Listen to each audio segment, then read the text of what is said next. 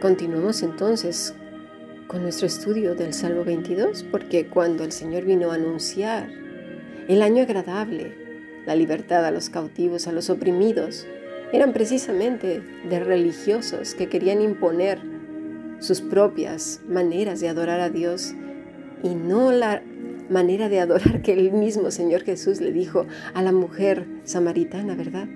En espíritu y en verdad, con toda tu mente, con toda tu alma, con todas tus fuerzas. Ah, no, eso no.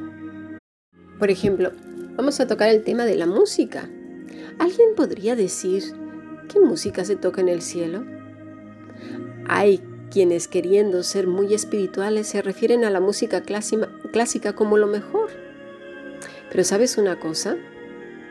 Los grandes autores como Mozart, Sibelius, Bach, Franz Liszt, están relacionados con la brujería. Sí, sí, sí, como lo oyes. Por ejemplo, la relación de Bach con la numerología, la presencia del maligno en muchas partituras y la atracción que generan los rosacruces o la masonería. Por ejemplo, Beethoven destrozaba casas en ataques de ira. ¿Sí?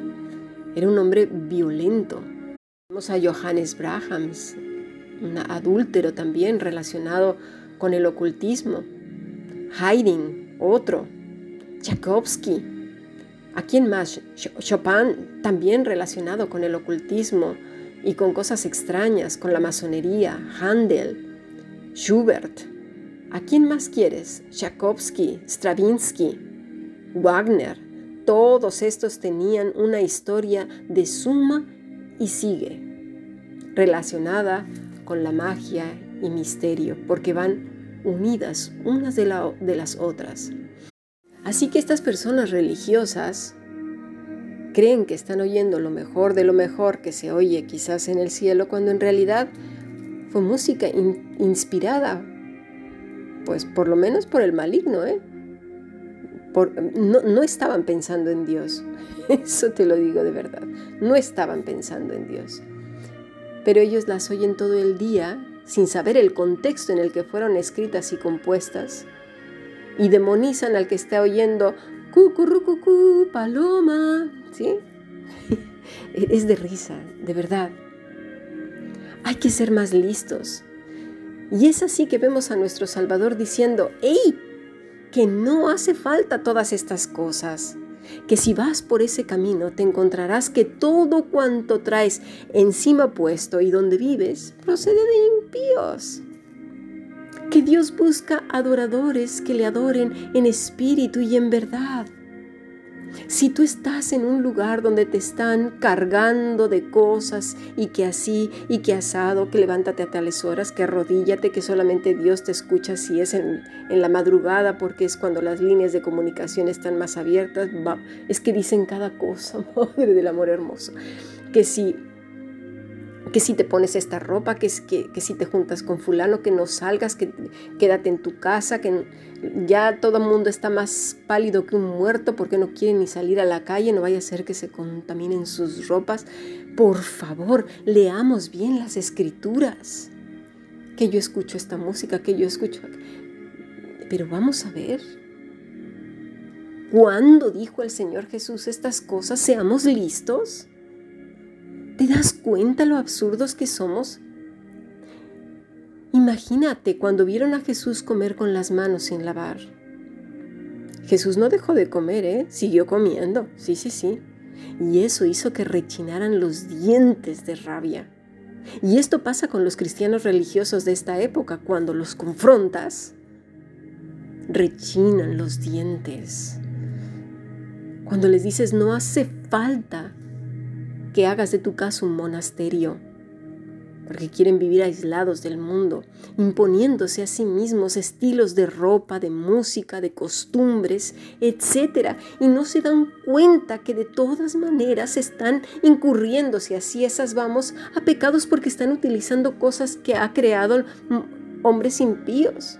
En todo caso, entonces no, no tengas ordenador, no, no tengas cama, no tengas la casa misma donde estás viviendo a saber si fue un drogadicto, chamuquero, yo qué sé, el que, el que la construyó.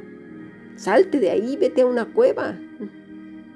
No seamos absurdos, seamos listos.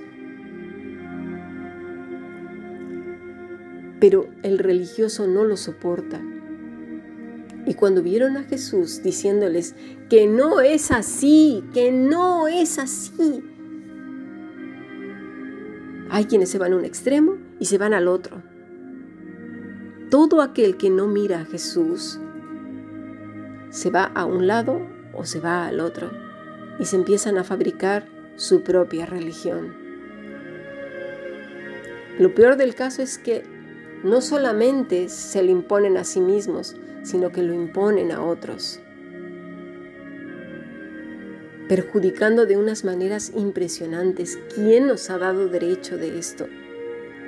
Por favor. Pablo se cansó de explicarlo una y otra vez en las epístolas. Dice Romanos 14:10, pero tú, ¿por qué juzgas a tu hermano? O tú también, ¿por qué menosprecias a tu hermano? Porque todos compadeceremos ante el tribunal de Cristo. Porque el reino de Dios no es comida ni bebida, sino justicia, paz y gozo en el Espíritu Santo. Pero no el problema es que queremos añadirle un más. Yo como soy súper cristiana, soy súper cristiano, no, veo la tele, no escucho nada, solo escucho a, a Bach, solo escucho a Mozart, sin saber que esta gente estaba escribiéndole al mismo demonio, por favor. No seamos tontos. Seamos más listos. Pablo aclara una y otra vez a estas personas que se van de un extremo a otro, ya sea súper religiosas o súper laxas, que no es así. Que el que quita la mirada de Cristo se va a un lado o hacia otro. Mira, hay una empresa que se llama Procter ⁇ Gamble. Se dijo durante mucho tiempo que eran satanistas, a tal punto que se, se recorrió la voz por todo Estados Unidos que la gente ya no quería comprar sus productos, cuando ellos mismos habían declarado ser satanistas. Al ver que la comunidad cristiana ya no quería comprar sus productos, tuvieron que sacar varios comunicados negándolo. Pero el asunto no es ese es que Procter Gamble produce la mayoría de los productos de uso diario en un hogar. ¿Lo sabías? Pastas de dientes, detergentes, shampoos, bueno, una cantidad desorbitante, no te lo puedes imaginar. Hay otras empresas que también se dicen que lo son, entre ellas está PepsiCo. Imagínate cuando te, estás comiendo una Pepsi-Cola Uy, uy, uy, uy, uy, uy, ¿qué vamos a hacer con estos religiosos? Por un lado, se están privando de, que sus hijos se relacionen con otras personas, pero por el otro lado le están llenando el banco, pero céntimo a céntimo, al demonio con su empresa de Procter Gamble, a PepsiCo y a saber cuál es más. ¿Te das cuenta? Entonces, ¿qué? ¿Ya no las vas a usar? No seamos absurdos. En esta semana intentaremos estudiar todas estas cosas y precisamente los religiosos de la época se fueron en contra de Jesús porque derribó su religiosidad. Y obviamente a ellos no les sentó nada bien. La apostasía de los últimos días será de la misma iglesia. Seamos cuidadosos. Observemos a Jesús, no a los fariseos. Y quizás tú digas, no, yo no, yo observo a Jesús. Pues entonces, mira tu vida. Está llena de prohibiciones. Ahora con esto no estoy diciendo que te vayas al otro extremo. ¿Sí? Viva la vida, Padre. No. El Señor dijo, que teníamos que amarlo con todas nuestras fuerzas, con toda nuestra mente, con toda nuestra alma, adoradores en espíritu y en verdad. Aquel que anhela y desea vivir en santidad, entonces es libre de hacer un montón de cosas, porque se mantiene, ¿sí? En, en línea con el Señor. Sabe que todo le es lícito, pero, pero no todo le conviene, pero no se mantiene en una burbuja. A los suyos vino y los suyos no le recibieron, porque amaban más sus obras que al Señor. Seamos cuidadosos, no sea que nos hallemos amando más nuestras obras que al Señor.